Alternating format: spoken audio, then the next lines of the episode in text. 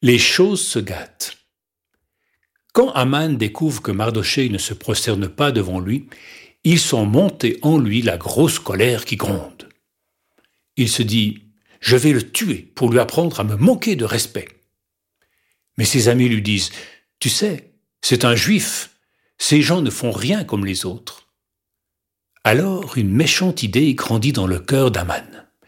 Pour se venger de Mardoché, il ne va pas seulement le tuer lui, il va faire mourir toute sa famille, tous ses amis, tout son peuple.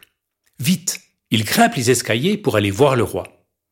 Mais comme il est petit, il s'encouble, se prend les pieds dans sa robe et se casse la figure. Ça le met encore plus en colère. Quand il arrive devant le trône, il est tout rouge, son bonnet est de travers et il a mal aux genoux.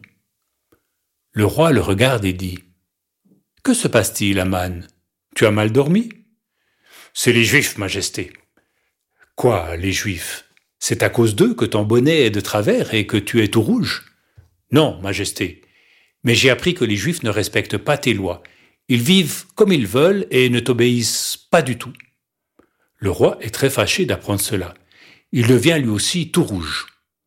Que proposes-tu, Aman?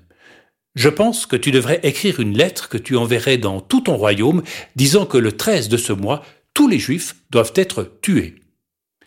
C'est une bonne idée, dit le roi. Je te laisse t'occuper de cette affaire. Le soir même, des messagers partent en courant porter les lettres dans tout le royaume.